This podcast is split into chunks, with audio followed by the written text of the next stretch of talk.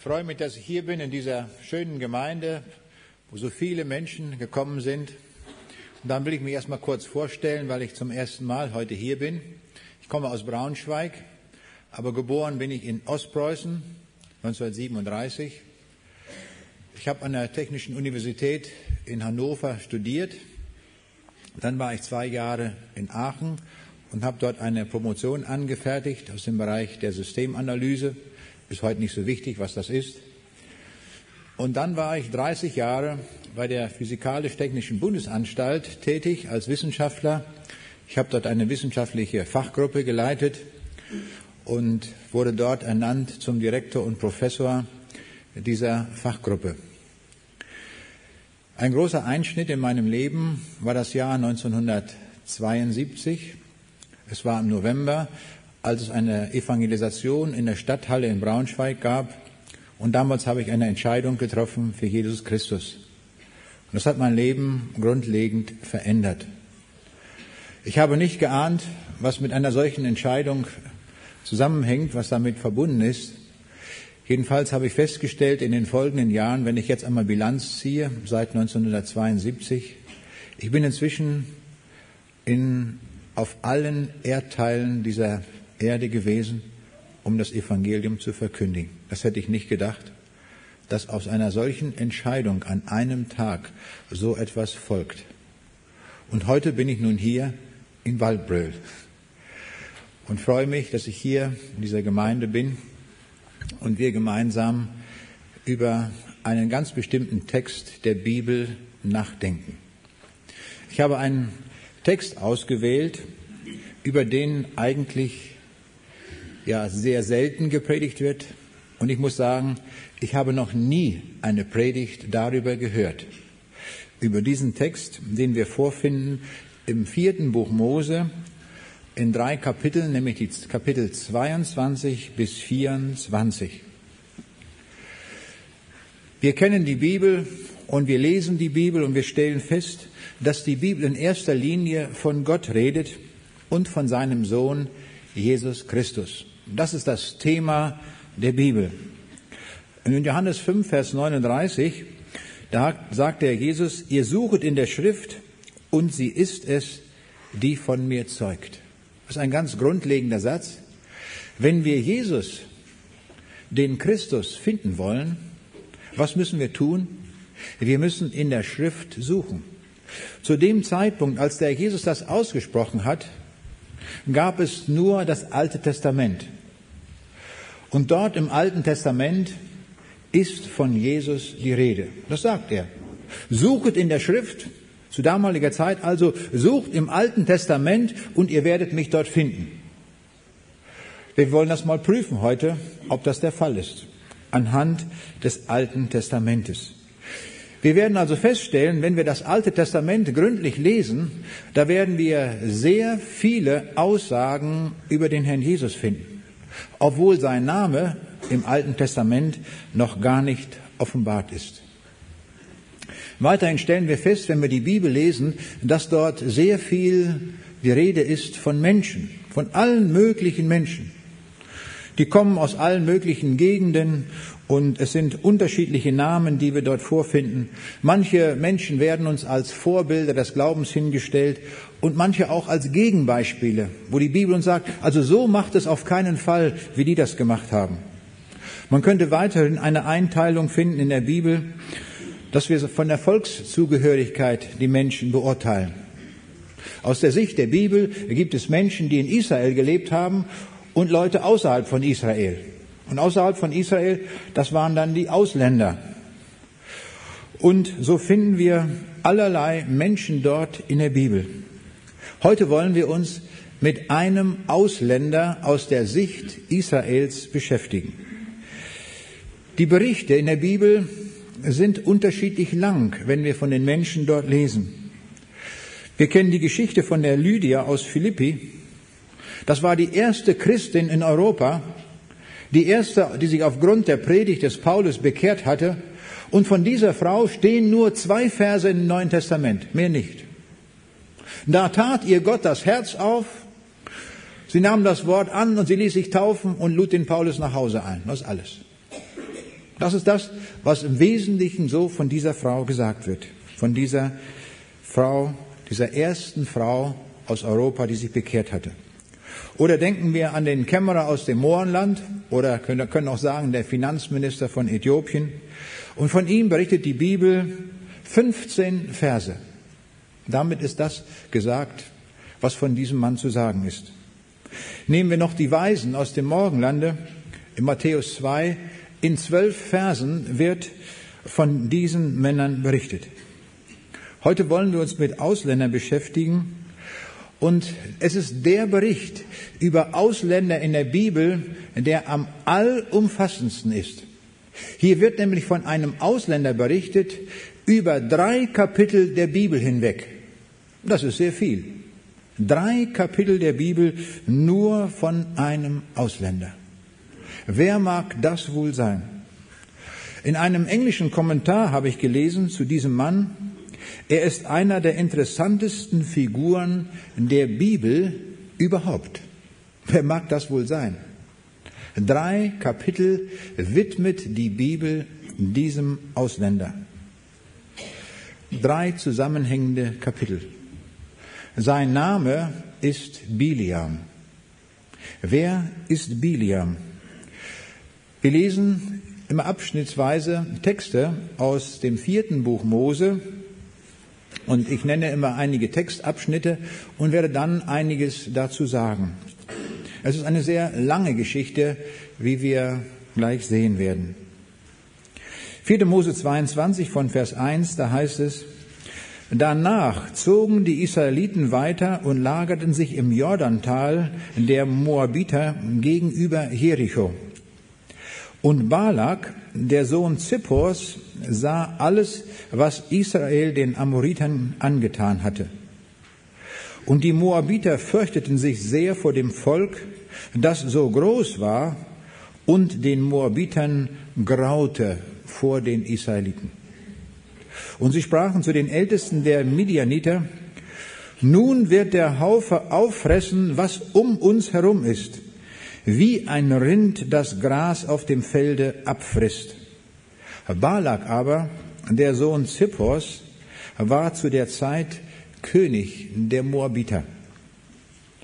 Und er sandte Boten aus zu Biliam, dem Sohn Beos, nach Petor, das am Euphrat liegt ins Land der Söhne seines Volks, um ihn herbeizurufen und ließ ihm sagen, siehe, es ist ein Volk aus Ägypten gezogen, das bedeckt das ganze Land und lagert mir gegenüber. Hier ist die Rede von einem Mann namens Biliam, der in Petor wohnt. Petor ist in der, liegt in Mesopotamien und zwar am Fluss Euphrat. Und das sind etwa 1000 Kilometer Luftlinie bis nach Jericho. So weit liegt das auseinander. Bezüglich Israel ist das ein Ausländer, der dort wohnt. Er taucht in der Bibel ganz unvermittelt auf. Keine Einleitungsgeschichte. Auf einmal taucht dieser Mann da auf mit dem Namen Bilian. Eine ganz unvermittelte Geschichte. Es heißt dort einfach, und Balak sandte Boten aus zu Biliam, dem Sohn Beos, nach Petor, das am Euphrat liegt, um ihn herbeizurufen. Dieser Biliam tritt hier so unvermittelt auf, genauso wie wir es gewohnt sind von Melchisedek. Der taucht plötzlich in der Bibel auf, auf einem Mal, ohne große Einleitungsgeschichte. Und jetzt stellt sich für uns die Frage, wer ist das eigentlich, dieser Biliam, von dem hier berichtet wird? Damit wollen wir uns beschäftigen. Die Situation war die folgende. Das Volk Israel war aus dem Lande Ägypten ausgezogen und sie waren unterwegs in das verheißene Land. In das Land, das Gott ihnen verheißen hatte. Sie waren von Süden hochgekommen und sie zogen dabei durch das Land der Edomiter. Unterwegs gab es immer wieder kriegerische Auseinandersetzungen und es war immer so, dass Gott auf der Seite Israels stand und sie zogen von Sieg zu Sieg. Gott war mit diesem Volk und so haben sie über diese Völker, die dort waren, die sich ihnen querstellten, immer wieder gesiegt. Und jetzt kommen sie an in das Land der Edomiter, wo die Moabiter wohnen, in der, und sie haben sich in der Ebene von Moab niedergelassen. Der König der Moabiter, Balak, er gerät jetzt in allergrößte Aufregung. Er sagt, jetzt passiert das Schlimmste, was überhaupt passieren kann. Dieses Volk, das da aus Ägypten kommt und ein Volk nach dem anderen niederwirft, macht sich jetzt auf und kommt in unser Land nach Moab. Und was werden die tun? Also die werden auch uns Moabiter hier besiegen. Und der König, der Balak, gerät in allergrößte Sorge. Was werden die jetzt mit uns machen? Die werden auch wieder über uns siegen, wie über die anderen Völker. Und er gerät in große Angst. Aber dieser Balak hat einen ganz besonderen Einfall. Er hat eine Idee. Und er dachte, er hat gehört von einem Mann, der weit weg wohnt in Mesopotamien, ein Mann mit dem Namen Biliam, und er hatte gehört, dass dieser Mann über ganz besondere Fähigkeiten verfügt. Und nun überlegt er sich und lässt Boten hinschicken zu dem Biliam und er gibt seinen Boten einen Lohn mit. Und die Bibel sagt, er gibt ihnen mit einen Wahrsagerlohn. Und jetzt ziehen die hin, diese Boten, um diesen Mann zu gewinnen, diesen Biliam. Der Biliam soll jetzt für die Moabiter eine Hilfe sein, gegen das Volk Israel. Und hören wir uns mal diese spannende Geschichte an, die ist wirklich sehr spannend, wenn wir das einmal lesen im Alten Testament, wie das geschieht. Jetzt fahre ich weiter, Vers 6 in 4. Mose 22. So komm nun und verfluche mir das Volk, denn es ist mir zu mächtig. Vielleicht kann ich es dann schlagen aus dem, und aus dem Lande vertreiben. Denn ich weiß, wen du segnest, der ist gesegnet, und wen du verfluchst, der ist verflucht. Und die Ältesten der Moabiter gingen hin mit den Ältesten der Midianiter und hatten den Lohn für das Wahrsagen in den Händen und kamen zu Biliam und sagten ihm die Worte Balaks. Und er sprach zu ihnen, bleibt hier über Nacht, so will ich euch antworten, wie mir es der Herr sagen wird. Da blieben die Fürsten der Moabiter bei Biliam. Also die hatten sich auf den Weg gemacht, und waren nun angereist, eine lange Reise durch die Wüste und kamen endlich in Mesopotamien an bei diesem Biliam. Und das Ansinnen war, der Biliam sollte jetzt dieses Volk, das da heraufgewandert war von Süden, verfluchen. Und der Balak sagte, wenn dieses Volk verflucht ist, dann haben sie keine Chance mehr, dann werden wir im Krieg gegen sie gewinnen. Das war die Idee. Und jetzt sehen wir, wie die Geschichte weitergeht. Und Gott kam zu Biliam und sprach, wer sind die Leute, die bei dir sind? Biliam sprach zu Gott, Balak, der Sohn Zippos, der König der Moabiter, hat zu mir gesandt. Siehe, ein Volk ist aus Ägypten gezogen und bedeckt das ganze Land. Und so komm nun und verfluche es. Vielleicht kann ich es dann mit ihm kämpfen und es vertreiben. Gott aber sprach zu Biliam, geh nicht mit ihnen, verfluche das Volk nicht, denn es ist gesegnet.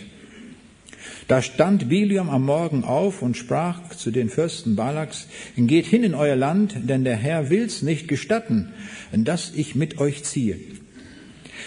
Und die Fürsten der Moabiter machten sich auf, kamen zu Balak und sprachen, Biliam weigert sich, mit uns zu ziehen. Wir merken eine merkwürdige Formulierung hier. Also zunächst einmal, Gott spricht mit Biliam. Und Gott sagt, geh nicht mit diesen Leuten und verfluche mir das Volk Israel nicht. Tu es auf keinen Fall. Und nun sehen wir, wie das hier weitergeht. Die Fürsten der Buambiter kriegen das auch so gesagt. Jetzt stellen wir zunächst einmal die Frage, wer ist eigentlich dieser Biliam? Eine ganz merkwürdige Person. Wohnt dort irgendwo in Mesopotamien? Und ich will mal sagen, es gibt drei Möglichkeiten, wie wir diesen Mann einschätzen können, was das für eine Person ist. Ich will einmal die drei Möglichkeiten uns nennen. Wir wollen eine Lösung finden. War er vielleicht ein heidnischer Wahrsager, der dort in Mesopotamien lebte?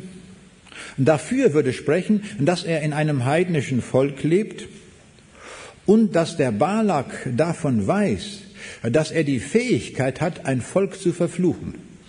Er hat also sozusagen diese Negativgabe, ein Volk zu verfluchen.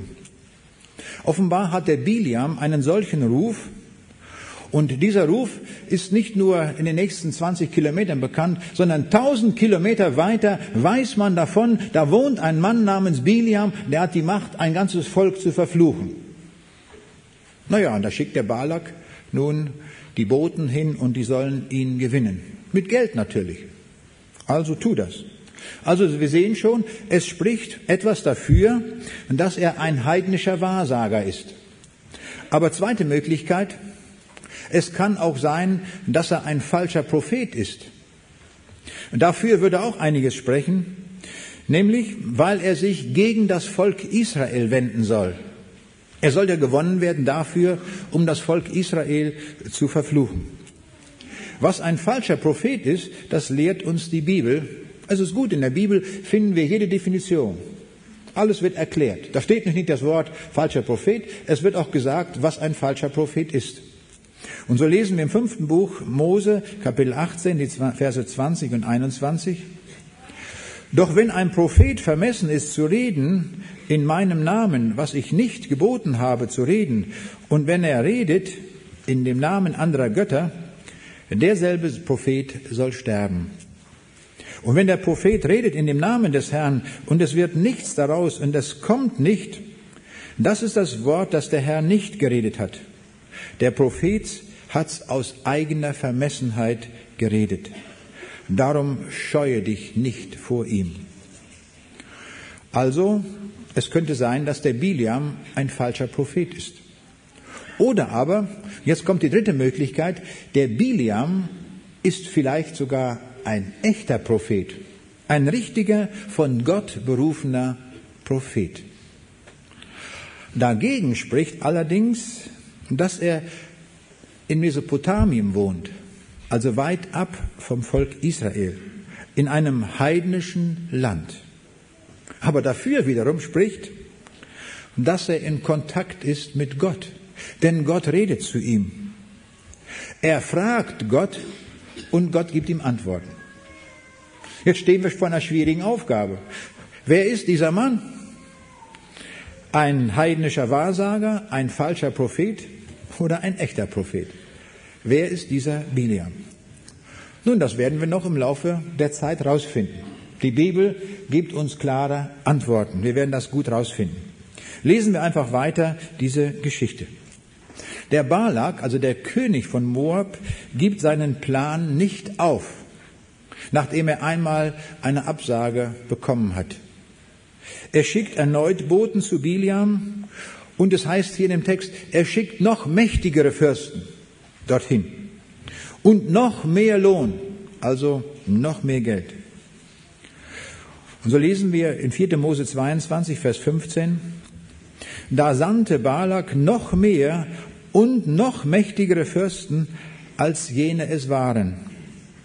Als sie zu Biliam kamen, sprachen sie zu ihm, so lässt dir Balak sagen, der Sohn Zippos, wäre die doch nicht dagegen, zu mir zu ziehen. Denn ich will dich hoch ehren und was du mir sagst, das will ich tun. Komm doch und verfluche mir dieses Volk, dieses Volk Israel also.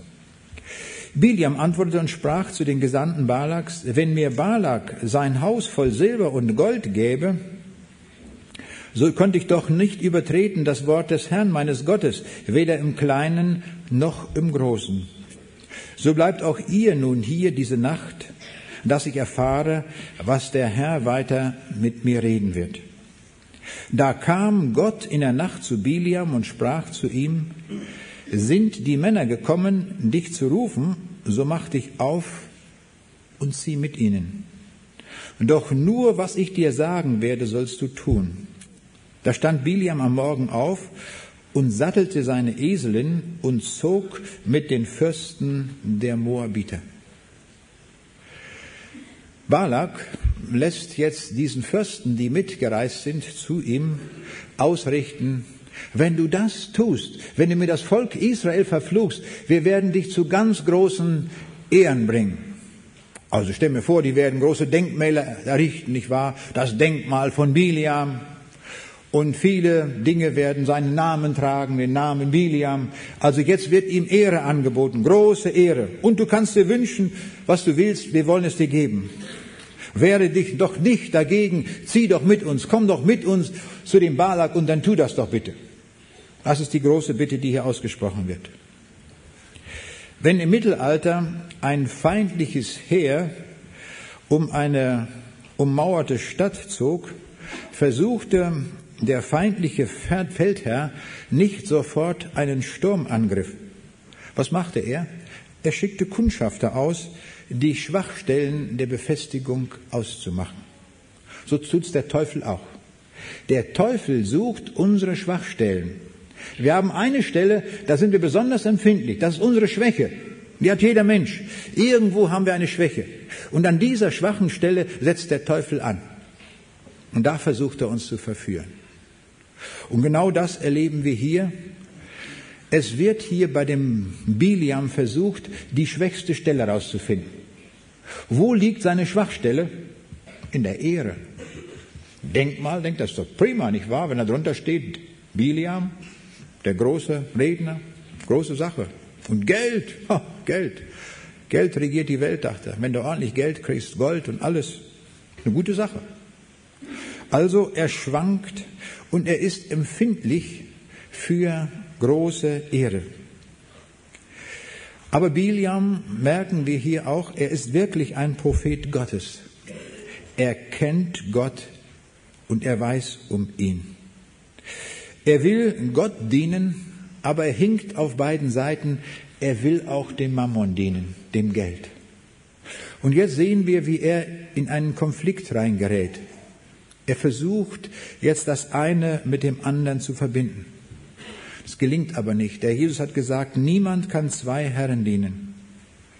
Biliam versucht das. Er will beides. Und er ist schon aufgrund des Angebotes dieser Fürsten, die da gekommen waren, ich kann mir vorstellen, die kamen natürlich mächtig angezogen mit, mit gewaltigen Kleidern und Orden und alles, die sahen schon ganz mächtig und großartig aus und die, die kommen jetzt zu ihm und verbeugen sich von dem Biliam und sagen, nicht wahr, komm doch mal zu uns, nicht wahr, weißt du, wir sind ein großes Volk und wir werden dich zum Ehrenbürger unseres Volkes machen, wir haben uns schon ganz große Dinge ausgesagt, aber du sollst nur eines tun, du sollst da mal so einen Fluchspruch loslassen. Und er denkt, das kannst du doch machen. Wenn ich da so zu Ehren kommen kann. Wir sehen, er wackelt und er wankt hin und her. Und sein Herz, sehen wir schon an den Texten, ist für den Plan Balaks gewonnen. Er hat ihn rumgekriegt. Er ist wackelig. Er will schon. Der Feind hat ihn bereits überlistet.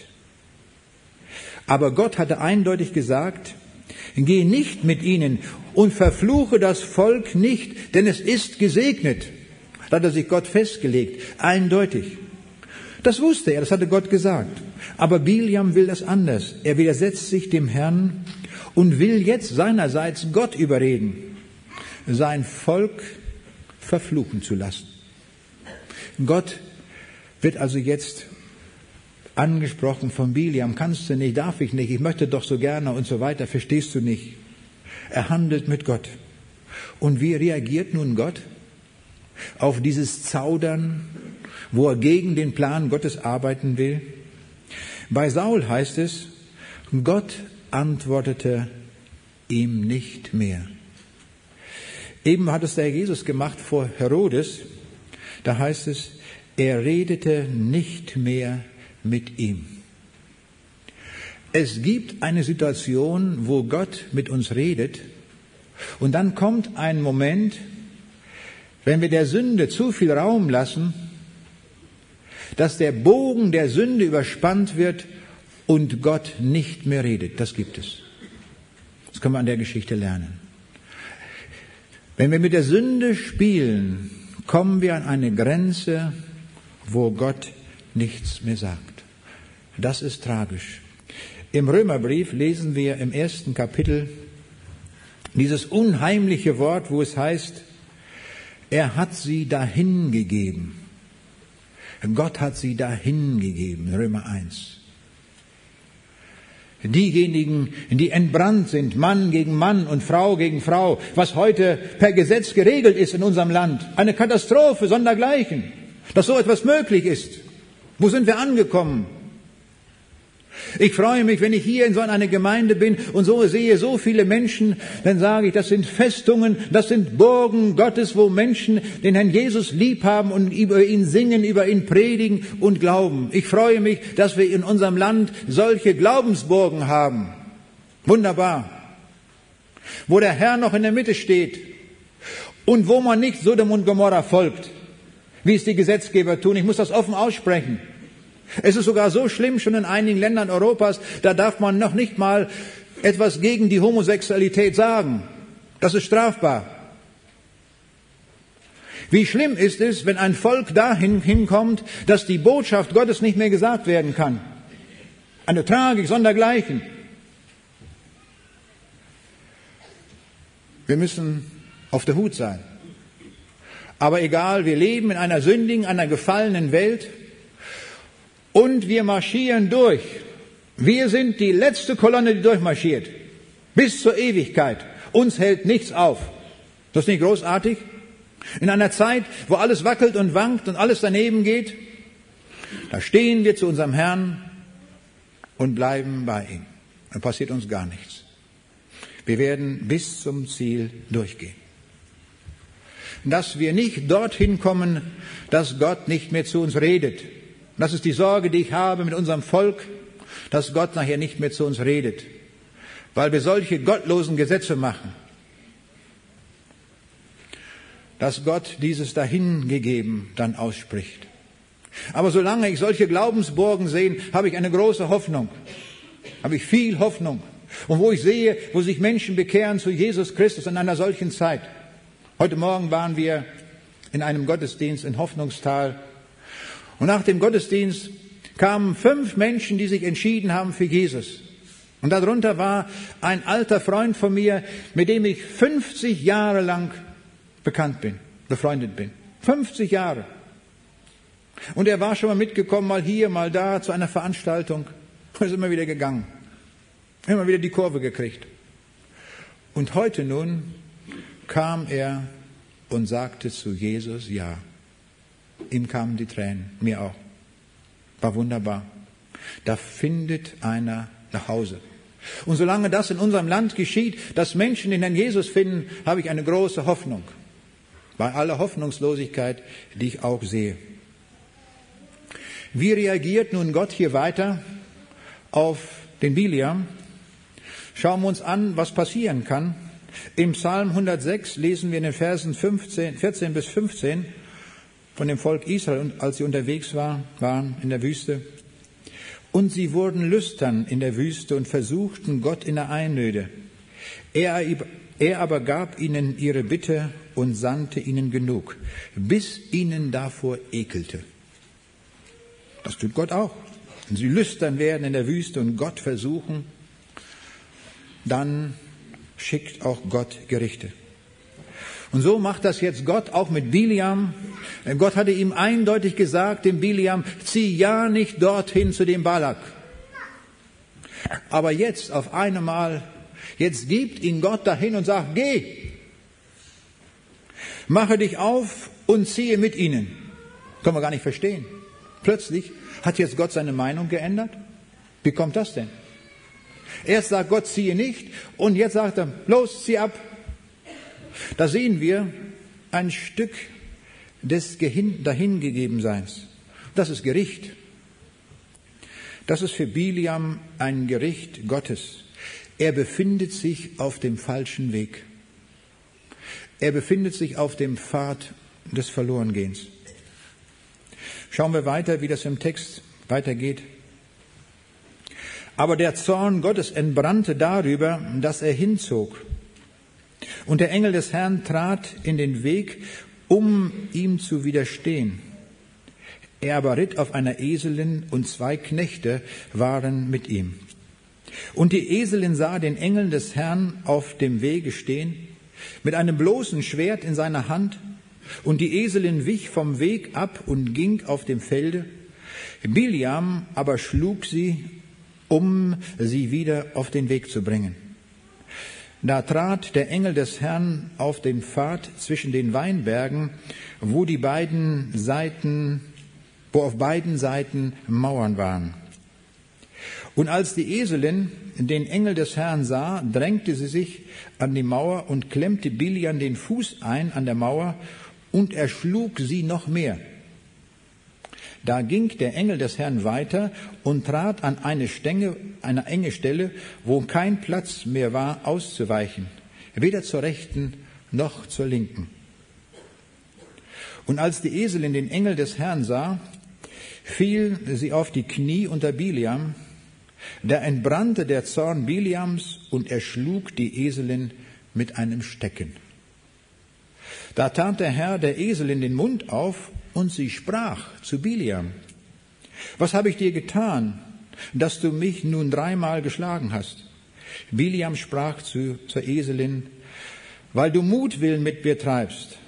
Ach, dass ich dich jetzt ein Schwert in der Hand hätte, ich wollte dich töten.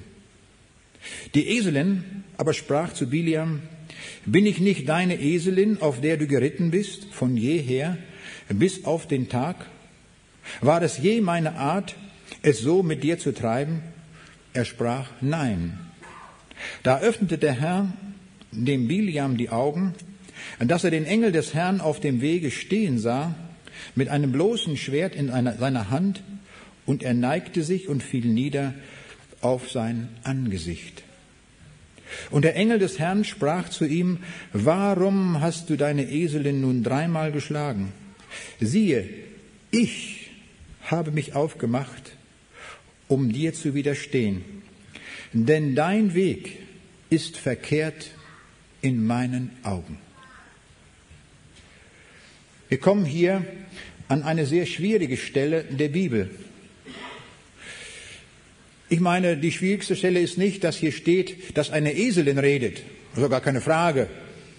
Wenn der Herr ein Universum schaffen kann durch sein Allmachtswort und ruft ein Universum in Existenz, und er kann eine riesige Tierwelt schaffen mit Millionen von Tieren und all das schaffen kann, warum soll er nicht mal bei einer bestimmten Gelegenheit einer Eselin die menschliche Sprache verleihen? Warum nicht? Wenn er der Schöpfer ist, kann er das. Oder? Trauen wir es ihm nicht zu. Dann ist er nicht der allmächtige Gott. Dann ist er ein begrenzter Gott. Ich glaube nicht an einen Gott, der begrenzt ist. Ich glaube an einen unbegrenzten, an einen ewigen, einen allmächtigen Gott. Also kann er auch einer Eselin eine Stimme verleihen. Gar keine Frage. Entweder ist er Gott oder ist es nicht. Das ist gar nicht das Problem. Aber in Vers 22 heißt es, der Zorn Gottes entbrannte darüber, dass er hinzog. Und kurz vor heißt es, zieh mit ihnen. Hier schauen wir in das erbarmende Herz Gottes. Zieh hin, das war das Gericht, das dahingegeben. Nun aber, wo der ungehorsame Sohn in sein Verderben laufen will, da bricht es Gott das Herz und er warnt ihn noch einmal. Er hat ihn eigentlich dahingegeben, aber jetzt, er erbarmt sich über diesen Mann. Wo läuft er bloß hin? Und dieser Herr bietet jetzt alles auf, um den Biliam abzuhalten. Was bietet er auf? Einen Esel, der redet. Das gab's bis dahin noch nie. Noch nie hat ein Esel geredet, menschlicher Sprache. Auch grammatisch richtig, gar keine Frage. Und das wird es auch danach nie wieder geben. Es ist nie bekannt geworden in der Weltgeschichte, dass irgendein Esel geredet hat. Hat es nie gegeben. Ich habe nur eine Geschichte gehört, die hat sich abgespielt in Namibia, die will ich mal kurz erzählen. Da war, das war der, auf einer Farm. Und das ist so, weil auf den Farmen in Namibia, das ist ganz weit draußen, dort in der Wüste manchmal, in den Farmen, und dann gibt es eine Ordnung des Staates, wie geheiratet wird. Und eine Hochzeit darf, trotz des heißen Klimas, auch wenn 50 Grad im Schatten sind, darf man eine Hochzeit niemals draußen feiern. Das ist Gesetz. Dass man nicht sagt, da irgendwo unter so einem Baum, da machen wir mal so eine Hochzeit. So soll es nicht sein. Es soll einen Rahmen haben, einen würdigen Rahmen. Und da hatte nun jemand, ein Farmer, eine Berlinerin geheiratet.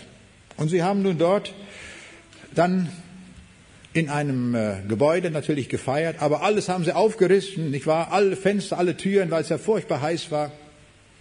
Und draußen hatten sie, damit waren sie gekommen mit so einer Kutsche oder was das war, zwei Esel angebunden.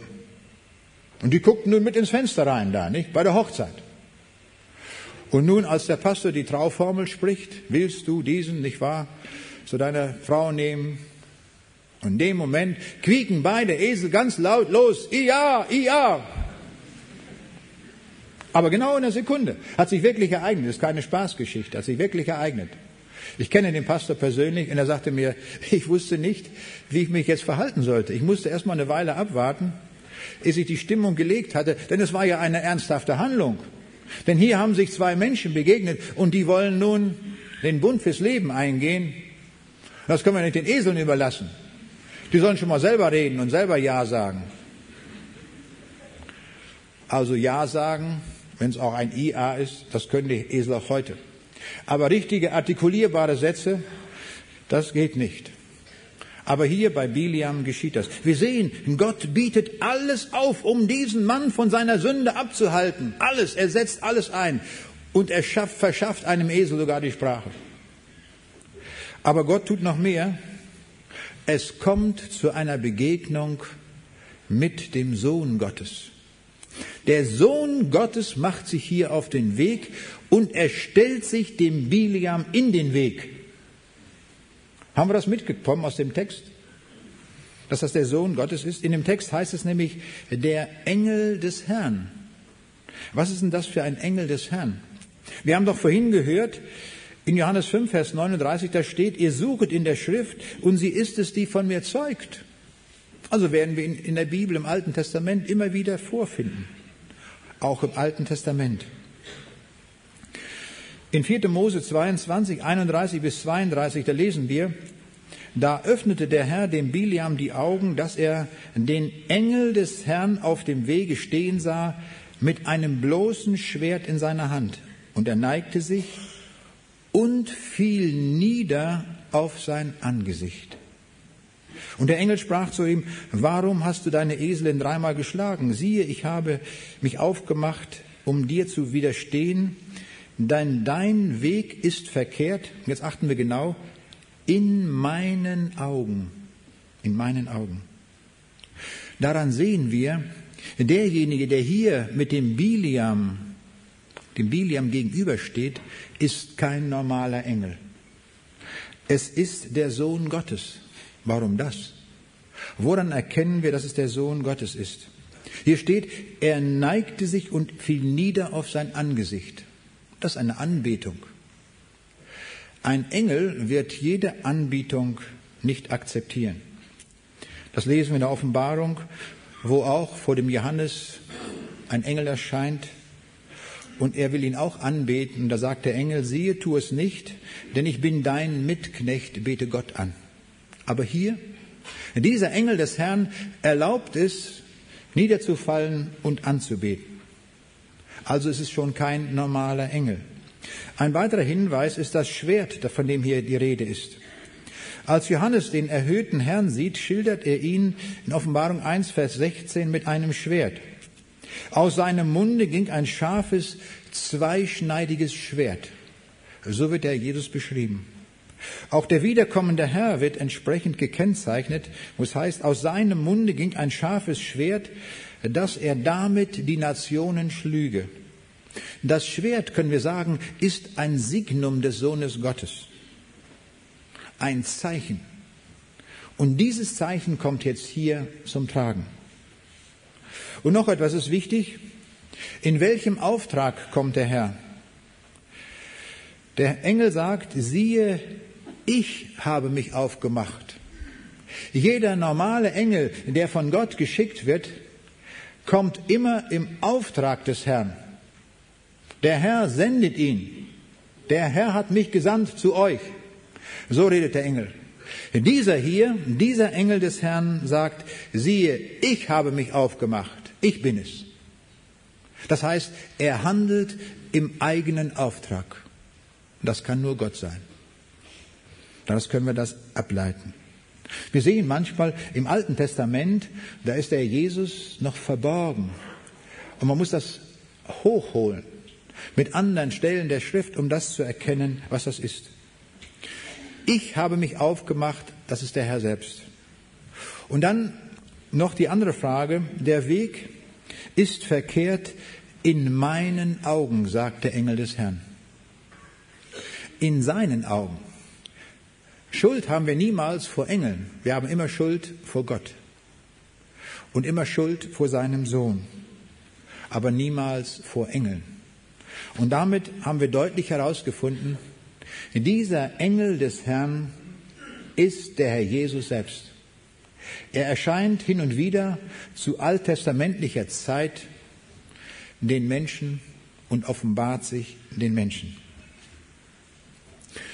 4. Mose 22, Vers 34, da lesen wir, da sprach Biliam zu dem Engel des Herrn, ich habe gesündigt, ich hab's ja nicht gewusst, dass du mir entgegenstandest auf dem Weg und nun, wenn dir es nicht gefällt, will ich wieder umkehren. Biliam wird noch einmal deutlich gemacht, dass er auf dem Weg der Sünde sich befindet. Aber er hat gleich eine Entschuldigung parat und er sagt, ich habe es nicht gewusst. Was ein Lügner. Jetzt fängt er noch an zu lügen. Natürlich hat er das gewusst. Gott hat mit ihm geredet und gesagt, ich weiß von nichts, habe gar nicht gewusst. Hier lügt er Gott etwas vor. Und die Botschaft Gottes war ja so eindeutig. Das Volk Israel ist gesegnet. Daran ist nichts zu ändern. Da hat sich Gott verbirgt, dass Gott dieses Volk segnet. Wer sich Israel widersetzt, den trifft das Gericht Gottes. Unser deutsches Volk hat sich in besonderer Weise am Volke Israel versündigt, im Holocaust, in all dem, was geschehen ist. Wir haben tiefe Schuld auf uns geladen, geladen, weil wir uns gegen das Volk Israel gewandt haben.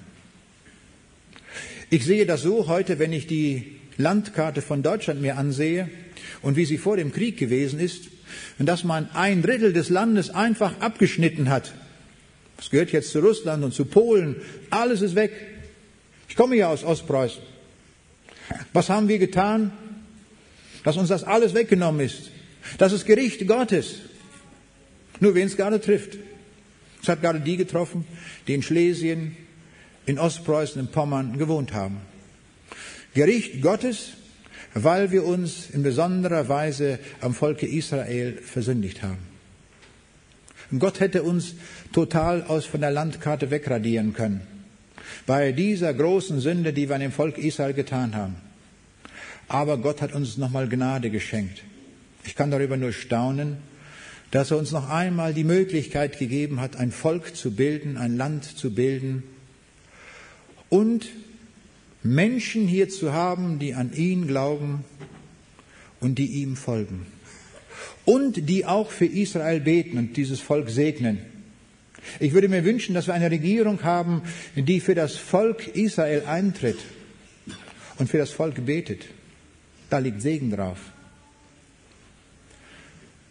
Adenauer, der erste Bundeskanzler der Bundesrepublik, es war nach dem Krieg, als die Wirtschaft noch ziemlich am Boden lag, hat er große Geldmengen nach Israel geschickt, Wiedergutmachung. Das ist uns sehr gut bekommen. Das Geld, was dort reingeflossen ist, wurde uns selbst zum Segen. Sodass die umliegenden Völker, obwohl Deutschland total zerschlagen war, sie haben vom Wirtschaftswunder gesprochen. Das ist die Antwort Gottes. Wenn wir das Volk Israel segnen, dann werden wir selbst viel reicher gesegnet.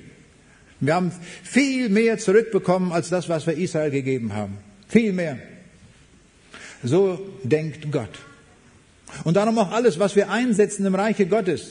Niemals ist das ein Opfer. Das kriegen wir tausendfach zurück. Wenn wir mit dem Herrn gehen.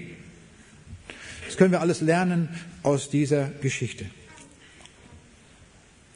Aber Biliam ist durch nichts aufzuhalten. Wenn dir mein Weg nicht gefällt, so sagt er jetzt zu wem? Können wir sagen, zu Christus. Das sagt er zu Christus. Hier steht Christus vor ihm. Dieser Biliam ist nicht echt. Seine Herzensfrage war eine ganz andere. Lass mich doch bitte ziehen. Ich muss zu diesem Balak. Er sieht schon die Denkmäler und das Geld. Ich muss dahin. Und der Herr sagt, zieh. O du verblendeter Biliam, hau ab. Dann geh doch. Zieh doch hin. Und jetzt kommt er an einen Ort, von dem wir gleich lesen. 4. Mose 22, 39. So zog Biliam mit Balak und sie kamen nach Kirjat Huzot. Das kann man übersetzen mit Baals Höhen, Höhen. Also ein Opferplatz für die Götzen. Und Balak opferte Rinder und Schafe und sandte davon an Biliam und an die Fürsten, die bei ihm waren.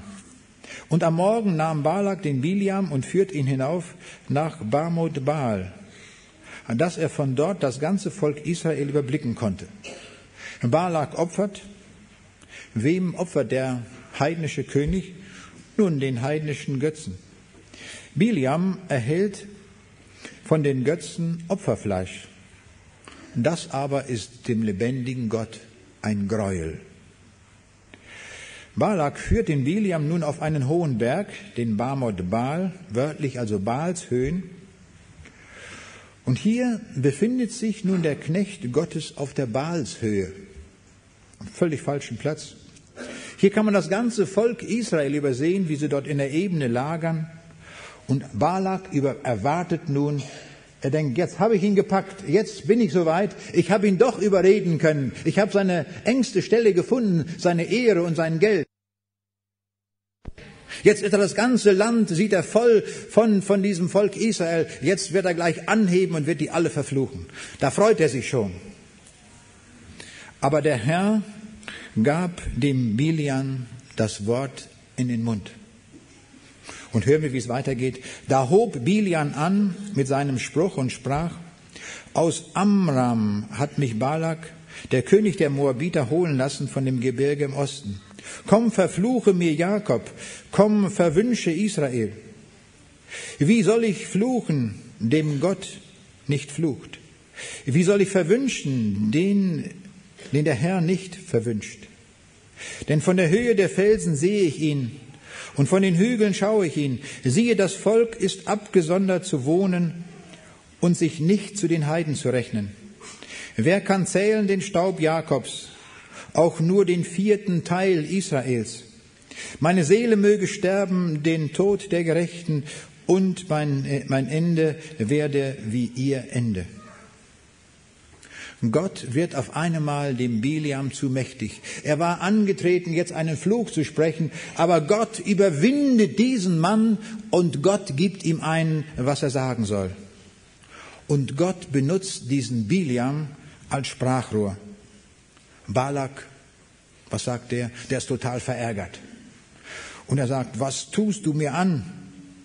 Ich habe dich holen lassen, um meinen Feinden zu fluchen. Und siehe, du segnest es. Aber Balak ist ein hartnäckiger Bursche. Er hat einen Plan und diesen Plan gibt er nicht auf. Er macht dem Biliam ein neues Angebot. Davon lesen wir im vierten Buch Mose Kapitel 23, Vers 13 und folgende. Komm doch mit mir an einen anderen Ort, von wo aus du nur ein äußerstes Ende siehst, aber nicht ganz Israel, und fluch, verfluche es mir dort.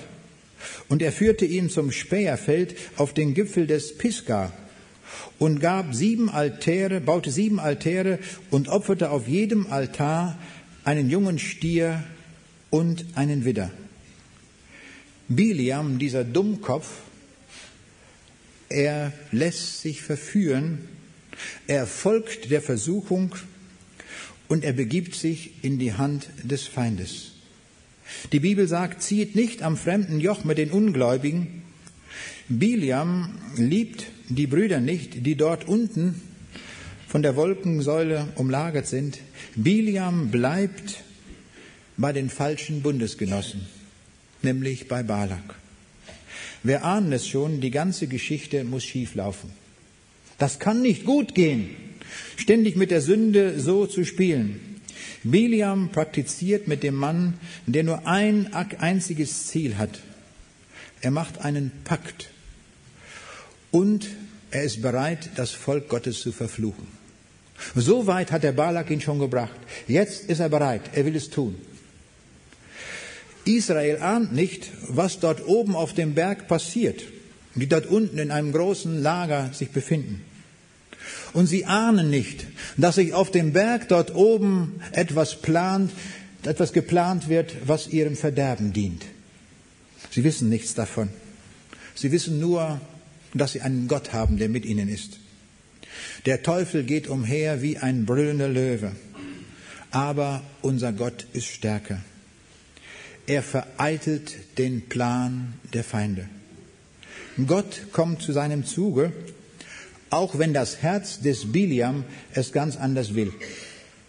Und davon lesen wir jetzt weiter. 4. Mose 23, Vers 18. Und Biliam hob an mit seinem Spruch und sprach, steh auf, Balak, und höre, nimm zu Ohren, was ich sage, du Sohn Zippos. Also er ruft jetzt an, den Balak, und pass auf, sagt er, jetzt was ich sage. Gott ist nicht ein Mensch, dass er lüge, noch ein Menschen kennt, das ihn etwas gereue. Sollte er etwas sagen und nicht tun, sollte er etwas reden und nicht halten. Siehe, zu segnen ist mir befohlen. Er hat gesegnet und ich kann's nicht wenden. Man sieht das Unheil in Jakob und kein Verderben in Israel. Der Herr, sein Gott, ist bei ihm und es jauchzt dem König zu. Gott, der du aus Ägypten geführt hast, ist für sie wie das Horn des Wildstiers. Denn es gibt kein Zaubern in Jakob und kein Wahrsagen in Israel. Zu rechter Zeit wird Jakob und Israel gesagt, welche Wunder Gott tut. Siehe, das Volk wird aufstehen wie ein junger Löwe und wird sich erheben wie ein Löwe. Es wird sich nicht legen, bis es den Raub verzehrt und das Blut der Erschlagenen trinkt. Israel erhält jetzt über den Mund Biliams hinweg, aber das ist Gottes Aussage. Gott benutzt diesen Mann und Israel hält große Verheißungen. Kein Unheil wird in Jakob einkehren, kein Verderben in Israel. Gott ist mit ihm. Kein Wahrsagen in Israel. Zur rechten Zeit wird dort Gottes Botschaft gesagt. Das war der Spruch, der jetzt kam. Balak ist entsetzt darüber. Schon wieder ein Segensspruch, der zweite Segensspruch über Israel. Wo kann das hinlaufen? Und er sieht, ich bin verloren, wenn das so weitergeht. Du sollst es weder verfluchen noch segnen. Jetzt sehen wir, Balak schraubt seine Forderungen zurück. Jetzt soll er schon nicht mehr verfluchen, er will jetzt ein Minimum erreichen. Du sollst das Volk Israel weder verfluchen noch segnen. Also wenn du das Volk schon nicht verfluchen willst, dann segne es aber auch nicht. Das wäre ja das Minimum. Balak versucht ein drittes Mal, wir werden erinnert an die Versuchungsgeschichte Jesu, wo der Teufel auch dreimal einen Vorschlag macht. Auch jedes Mal, was fällt hier auch auf, an einem anderen Ort. Merkwürdig, wie sich die Bilder gleichen. Der Teufel versucht es neu an anderer Stelle, an anderem Ort. Genau wie bei Jesus. Das sehen wir hier auch. Und so lesen wir jetzt, was passiert am dritten Ort, wo der Balak ihn hinführt. Und Biliam, dieser Dummkopf, läuft überall mit. Balak sprach zu Biliam, komm doch, ich will dich an einen anderen Ort führen, vielleicht gefällt es Gott, dass du sie mir dort verfluchst. Und Balak führte ihn auf einen Gipfel des Berges Peor, der hinunterblickt auf das Jordantal. Der Biliam folgt erneut dem Balak, nun auf dem Gipfel des Berges Peor. Peor ist der Name eines heidnischen, eines kanaanitischen Götzen. Biliam hatte Begegnungen mit dem lebendigen Gott. Wir haben gesehen, Biliam hatte Begegnungen mit dem Sohn Gottes. Und nun auf dem dritten Berg, am dritten Ort, da hat er eine Begegnung mit dem Heiligen Geist. Wir sehen, Gott führt alles auf. Alle, Gott zieht alle Register. Er spricht selbst mit ihm. Dann spricht der Sohn Gottes mit ihm. Und jetzt der Heilige Geist. Das lesen wir ab Vers 24. Und der Geist Gottes kam über ihn. Und er hob an mit seinem Spruch und sprach, es sagt Biliam, der Sohn Peos, es sagt der Mann, dem die Augen geöffnet sind, es sagt der Hörer Gottes die Rede, der des Allmächtigen Offenbarung sieht, dem die Augen geöffnet werden, wenn er niederkniet. Wie fein sind deine Zelte Jakob und deine Wohnungen Israel, wie die Täler, die sich ausbreiten wie die Gärten an den Wassern, wie die Aloebäume, die der Herr pflanzt, wie die Zedern an den Wassern. Sein Eimer fließt voll Wasser über, und seine Saat hat Wasser die Fülle. Sein König wird höher werden als Agag, und sein Reich wird sich erheben. Gott wird, Gott, der ihn aus Ägypten geführt hat, ist für ihn wie das Horn des Wildstiers. Er wird die Völker, seine Verfolger auffressen und seine Gebeine zermalmen und mit seinen Pfeilen niederschmettern. Er hat sich hingestreckt, sich niedergelegt wie ein Löwe und wie ein junger Löwe. Wer will ihn aufstören? Gesegnet sei, wer dich segnet und verflucht, wer dich verflucht. Dieser Satz hat Bedeutung, auch in unserem persönlichen Leben. Wen wir segnen, der ist gesegnet. Noch einmal spricht jetzt hier durch den Heiligen Geist der Biliam wieder einen Segensspruch aus. Es kommt Segen noch einmal zum dritten Mal über das Volk. Wie reagiert nun Balak? Da entbrannte Balaks Zorn gegen Biliam und er schlug die Hände zusammen und sprach zu ihm, ich habe dich gerufen, dass du deine Feinde, meine Feinde verfluchen solltest. Und siehe, du hast sie nun dreimal gesegnet. Geh nun weg in dein Land. Und siehe, ich ziehe zu meinem Volk. So komm, ich will dir kundtun, was dieses Volk deinem Volk tun wird zur letzten Zeit. So sagt nun Biliam. Und er hob an mit seinem Spruch und sagt, es sagt Biliam, der Sohn Beos, es sagt der Mann, dem die Augen geöffnet sind, es sagt der Hörer göttlicher Rede und der die Erkenntnis des Höchsten hat, der die Offenbarung des Allmächtigen sieht und dem die Augen geöffnet werden, wenn er niederkniet. Ich sehe ihn, aber nicht jetzt. Ich schaue ihn, aber nicht von nahem. Es wird ein Stern aus Jakob aufgehen und ein Zepter aus Israel aufkommen und wird zerschmettern die Schläfen der Moabiter und die Scheitel aller Söhne jetzt. In einem Lied von Paul Gerhardt heißt es, sein Werk kann niemand hindern. Das sehen wir hier auch. Das Werk Gottes kann niemand in dieser Welt aufhalten. Niemand. Was Gott verheißen hat, das erfüllt er bis zum letzten. Und wenn Gott sich entschlossen hat, ich werde dieses Volk segnen, dann tut er das auf mancherlei Weise. Und sogar durch den widerspenstigen Biliam. Er tut es. Davon ist uns hier diese Geschichte von Biliam eine lebendige Illustration. Er hatte sich auf den Weg gemacht, Israel zu verfluchen, aber gerade ihn hat der Herr ausgewählt, um Israel zu segnen. Ja, Gott braucht ihn sogar noch für eine ganz andere Sache. Er offenbart das Heil in Jesus. Haben wir das gehört, diesen Text? Ich sehe ihn, aber nicht jetzt. Ich schaue ihn, aber nicht von nah. Wer ist denn das? Das ist Jesus. Er schaut diesen Jesus, der in die Welt kommt, als Heilsbringer. Biliam darf das sehen. Ich schaue ihn, aber noch nicht jetzt. Er kommt, aber ist nahe, noch nicht ganz. Es liegen noch Jahrhunderte dazwischen, bis dieser Jesus wirklich in die Welt kommt. Dieser Heilsbringer, dieser Retter der Welt. Es wird ein Stern aus Jakob aufgehen. Dieser Jesus ist der Stern. Und er wurde darum auch angekündigt durch den Stern von Bethlehem, dass er geboren ist. Und das wird hier schon von Gott ausgesagt, wobei er den Biliam benutzt. In aller Wirrsal unserer Zeit, in allem Durcheinander erscheint ein Stern.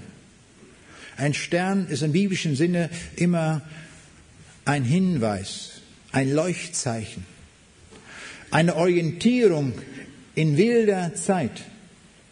Und so ist Jesus dieser Stern auch in unserer Zeit, der uns den Weg weist. Wir brauchen diesen Jesus in unserem Leben, der uns den Weg weist, wohin wir gehen. Darum ist er hier als Stern angekündigt.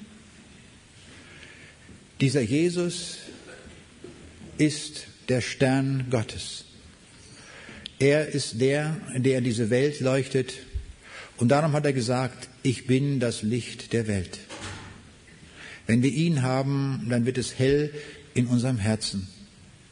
Und wir gehen im nächsten Monat auf Weihnachten zu und da werden wir in der Weihnachtsgeschichte hören, heute, euch ist heute der Heiland geboren. Euch, heute, der Heiland geboren. Ich wünschte mir, dass dieser Text, dass der Heiland geboren ist, nicht nur an Weihnachten gepredigt und gelesen wird. Das können wir jede Woche tun. Immer wieder, dass wir uns zurufen, euch ist heute der Heiland geboren. Euch. Euch, die ihr hier seid, auch. Euch ist der Heiland geboren. Er ist für uns in die Welt gekommen. Er hat alles daran gesetzt, um eine sündige Welt zu retten und zu tragen. Darum kam er in diese Welt. Und ich staune über diese große Gnade, die dieser Jesus Christus hier auch walten lässt, über diesen Biliam, der immer wieder versucht, mit der Sünde zu spielen. Er stellt sich selbst diesem Esel in den Weg. Er tut alles, um den Mann abzuhalten. Aber die Sünde ist stärker, die Sünde reißt ihn, die Sünde zieht ihn. Und wir sehen, dieser Mann kehrt nicht um. Leider, er packt es nicht. Er gibt sogar dem Balak einen Rat, Israel zur Untreue und zur Hurerei zu verführen. Das lesen wir im vierten Buch Mose, Kapitel 31, Vers 16. Siehe, sie sind auf den Rat Biliams, den Söhnen Israels, ein Anlass geworden, in der Sache mit dem Peor eine Untreue gegen den Herrn zu begehen, sodass die Plage über die Gemeinde des Herrn kam. In 4. Mose 25, 1 bis 4, da lesen wir, und Israel blieb in Schittim, und das Volk fing an, Unzug zu treiben mit den Töchtern Moabs. Und diese luden das Volk zu den Opfern ihrer Götter ein, und das Volk aß und warf sich nieder vor ihren Göttern. Und Israel hängte sich an den Baal Peor, dann brannte der Zorn des Herrn gegen Israel. Und der Herr sprach zu Mose, nimm alle Häupter des Volkes und hänge sie dem Herrn auf vor der Sonne, damit die Glut des Zornes des Herrn sich in Israel abwende. Er verführt sie, dieser Biliam. Treibt Hurerei mit denen, vermischt euch mit denen und macht alles mit, allen Götzendienst, all diesen Kram, alle diese Religionen. Und wenn ich das lese, sehe ich, das ist genau das 21. Jahrhundert, in dem wir leben. Genau unsere Zeit, in der wir leben. Da wird geredet von der multikulturellen und multireligiösen Gesellschaft. Akzeptiert alles, alles ist gleichwertig, alles ist okay. Es stimmt nicht. Es ist ein Irrtum. Es gibt nur einen lebendigen Gott. Es gibt nur einen Jesus Christus, es gibt nur einen Heiland der Welt und alle anderen Religionen dieser Welt sind Götzendiener. Eindeutig und klar, das sagt die Bibel. Das sehen wir hier, wo das hinführt. Es führt in die Verlorenheit, wenn wir irgendwelchen Götzen folgen, wenn wir irgendwelchen Religionen folgen. Mir sagte neulich jemand, der sich bekehrt hat, hatte gesagt, ich habe den ganzen Müll meines Denkens erstmal in, die, in den Mülleimer geworfen, bildlich gesprochen. Dann habe ich die Bibel gelesen, dann fing ich an zu sortieren, was da gut war und was nicht. Prüfet alles und das Gute behaltet. Und das wollen wir auch tun. Wir wollen uns doch nicht alles einreden lassen, was heute läuft. Wir wollen unserem Herrn folgen bis zum Ziel. Und da wollen wir durchhalten. Wir haben guten Grund. Wir haben den richtigen Herrn gefunden.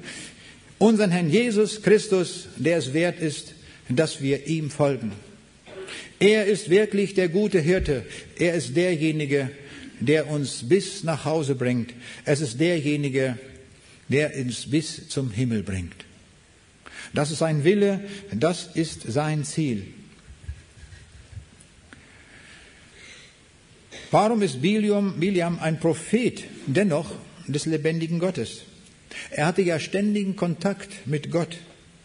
Er wendet sich in jeder Situation an den lebendigen Gott. Die Wahrsager, die wenden sich an den Teufel. Aber er kennt noch die Adresse, wohin man sich wenden kann. Und er wendet sich an den allmächtigen Gott. Und dieser Gott offenbart diesem Mann den Heilsplan. Ich staune manchmal, wie Gott das macht, dass er sich gerade so einen aussucht. Ich will es mal ein bisschen flach sagen, so eine Flasche, so eine Glaubensflasche. Den sucht sich Gott aus, aber Gott gibt die Botschaft weiter bis zu uns dringend. Es wird der Stern ausgehen aus Jakob, es wird das Heil kommen. Und Gott erfüllt penibel alles genau, was er gesagt hat, Schritt für Schritt. Und Gott ist nicht ein Lügner, dass er lüge, sondern er redet die Wahrheit. Und der Jesus hat gesagt, ich bin die Wahrheit in Person. Wer an mich glaubt, der hat das ewige Leben. Großartig. Wir haben eine Stelle in dieser Welt, wo wir nur die Wahrheit finden, wo wir nicht belogen werden. Eine Stelle in dieser Welt gibt es, und das ist dieser Jesus Christus. Und er ruft uns und er liebt uns und er möchte, dass wir mit ihm leben, nicht nur jetzt, sondern in alle Ewigkeit. Wir, wenn wir zu Jesus gehören, sind zum Segnen berufen. Das hat der Jesus uns auch vorgemacht, als er am Kreuz hing und seine Feinde dort waren, die für ihn verspotteten und angespuckt haben. Und auch die frommen Leute mit ihren bösen Worten, die sie ihm zugerufen haben, da betet er für die und sagt, Vater, sie wissen nicht, was sie tun. Er betet, er segnet. Jesus hat uns gezeigt, wie ein Leben mit Gott sein soll. Ich habe eine schöne Geschichte gehört, die sich in Russland abgespielt hat. Da ist eine Frau unterwegs in der Stadt und sie spricht eine andere Frau an, die sie nicht kennt und sagt, Gott segne sie. Da sagt die Frau, was ist mit Ihnen los? Was heißt das? Gott segne Sie. Welchen Gott meinen Sie überhaupt? Was, was sagen Sie da überhaupt? Da holt diese Frau aus der Handtasche eine Bibel raus und sagt, nehmen Sie dieses Buch, lesen Sie dieses Buch und da finden Sie den Gott, der Sie segnen soll. Die tauschen die Adressen aus, die nimmt die Bibel mit und liest. Nach einiger Zeit meldet sie sich und sie sagt, der Segen ist angekommen. Ich habe das Buch gelesen und ich habe den gefunden, von dem die Bibel spricht. Es ist Jesus. Ich habe den Heilsbringer gefunden. Ich habe den Heiland gefunden und er hat mich gesegnet. So können wir Segensbringer sein in einer verlorenen Welt, manchmal nur durch einen solchen Zuspruch des Segens. Gott segne dich. Das ist das, was der Herr will. Wir sind zum Segnen berufen. Und der Herr will auch uns segnen. Er will, dass wir hundertprozentig auf seiner Seite stehen, dass wir die Ewigkeit bei ihm einmal zubringen. Das ist der Ruf an uns. Und mir fällt auf, dass in der Bibel immer vom Heute die Rede ist. Hier steht, euch ist heute der Heiland geboren. Und er hat zu dem Zachäus gesagt, heute ist diesem Hause Heil widerfahren. Nicht irgendwann, heute.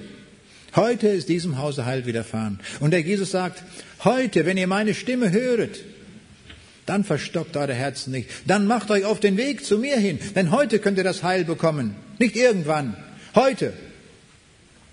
Da war ein Missionar in einem Land von Eingeborenen unterwegs.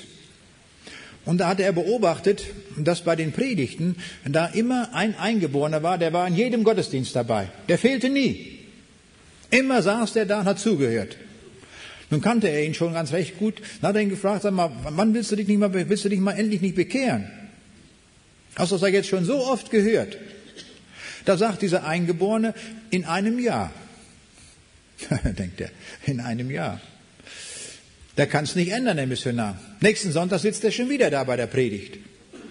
Da fragt er ihn wieder, willst du dich nicht bekehren? Da sagt er wieder, in einem Jahr. Eines Tages wurde der Mann schwer krank. Er wurde todkrank. Es ging ans Sterben. Und dann ließ er den Missionar rufen. Er wusste, der Missionar ist ein Mann, der sich auch in der Medizin auskennt. Und er ließ ihn rufen und sagen, er möge doch eine Medizin mitbringen, weil er todkrank ist. Der Missionar besucht ihn, er bringt eine Medizin mit und auf der Flasche hat er aufgeschrieben, einnehmen in einem Jahr. Der Missionar sagt ihm, also ich habe hier eine gute Medizin, die hilft auch gegen deine Krankheit, aber bitte erst in einem Jahr einnehmen. Na sagt der Eingeborene, das kann nicht sein, dann bin ich lange tot. Ich muss jetzt einnehmen, wenn es helfen soll. Heute. Gib mir die heute. Nein, nein, sagt er, in einem Jahr. Wie du auch immer sagst. Da hatte der Mann verstanden, worum es ging. Der sich immer erst in einem Jahr bekehren wollte. Nun hat er verstanden, worum es ging. Bei einer Entscheidung für Jesus Christus geht es immer im Heute. Niemals irgendwann. Und das ist doch die Beobachtung, wenn wir in die Bibel hineinschauen, dass die Leute entweder haben sie sich bekehrt am selben Tag oder sie haben es nicht getan. Der Zachäus entschied sich an dem Tag, als er die Begegnung mit Jesus hatte. Und dann sagte Jesus, heute ist diesem Hause Heil widerfahren. Heute. Das können wir auch tun, wenn wir heute erkannt haben, dass wir umkehren müssen von unserem Weg und immer sagen, morgen, morgen, nächstes Jahr, irgendwann, dann werden wir uns mal bekehren, irgendwann mal. Irrtum, tu es heute. Der Ruf Gottes gilt immer im Heute, im Jetzt. Komme heute, damit du das Ziel nicht verpasst. Das Ziel ist großartig. Das Ziel ist, dass wir einmal in Ewigkeit bei Jesus sind. Von Ewigkeit zu Ewigkeit, sagt die Bibel. Immer und ewig. An dem schönen Ort, am Ort des Himmels. Die Bibel sagt uns in 1. Johannes 3, Vers 2, meine Lieben, wir sind nun Gottes Kinder und es ist noch nicht erschienen, was wir sein werden. Wir wissen aber, wenn es erscheinen wird, dass wir ihm gleich sein werden, denn wir werden ihn sehen, wie er ist. Dann kommt der Augenblick, da werden wir Jesus von Angesicht sehen, so wie er ist. Und was steht hier? Ich kann es nicht fassen. Hier steht, wir werden ihm gleich sein. Kann man uns das vorstellen? Diesem Jesus, der der Sohn Gottes ist, der die Welt gemacht hat, durch ihn ist alles gemacht, er hat alles erschaffen, ihm werden wir gleich sein. Die Bibel beschreibt ihn als den Herrn der Herrlichkeit. Wir werden also nicht, wenn wir ihm gleichgestaltet sein, nur schön sein, sondern herrlich. Wir sind zur Herrlichkeit berufen. Das ist der Punkt. Nicht zu irgendetwas. Komme zu diesem Jesus, denn du bist zur Herrlichkeit berufen. In einem Jahr? Nein, heute. Heute bist du gerufen. Komme heute. Komme und mach es heute fest. Deine höchste Berufung die dir der Herr schenkt. Denn unsere Heimat, sagt die Bibel, ist im Himmel. Da will uns der Herr hinhaben. Wir wollen ihm dafür danken, dass er uns so ruft in seiner Liebe und Barmherzigkeit und aus unserer Sünde heraus. Ich möchte mit uns beten. Wir haben lange gesessen, vielleicht stehen wir einmal auf, wem es möglich ist.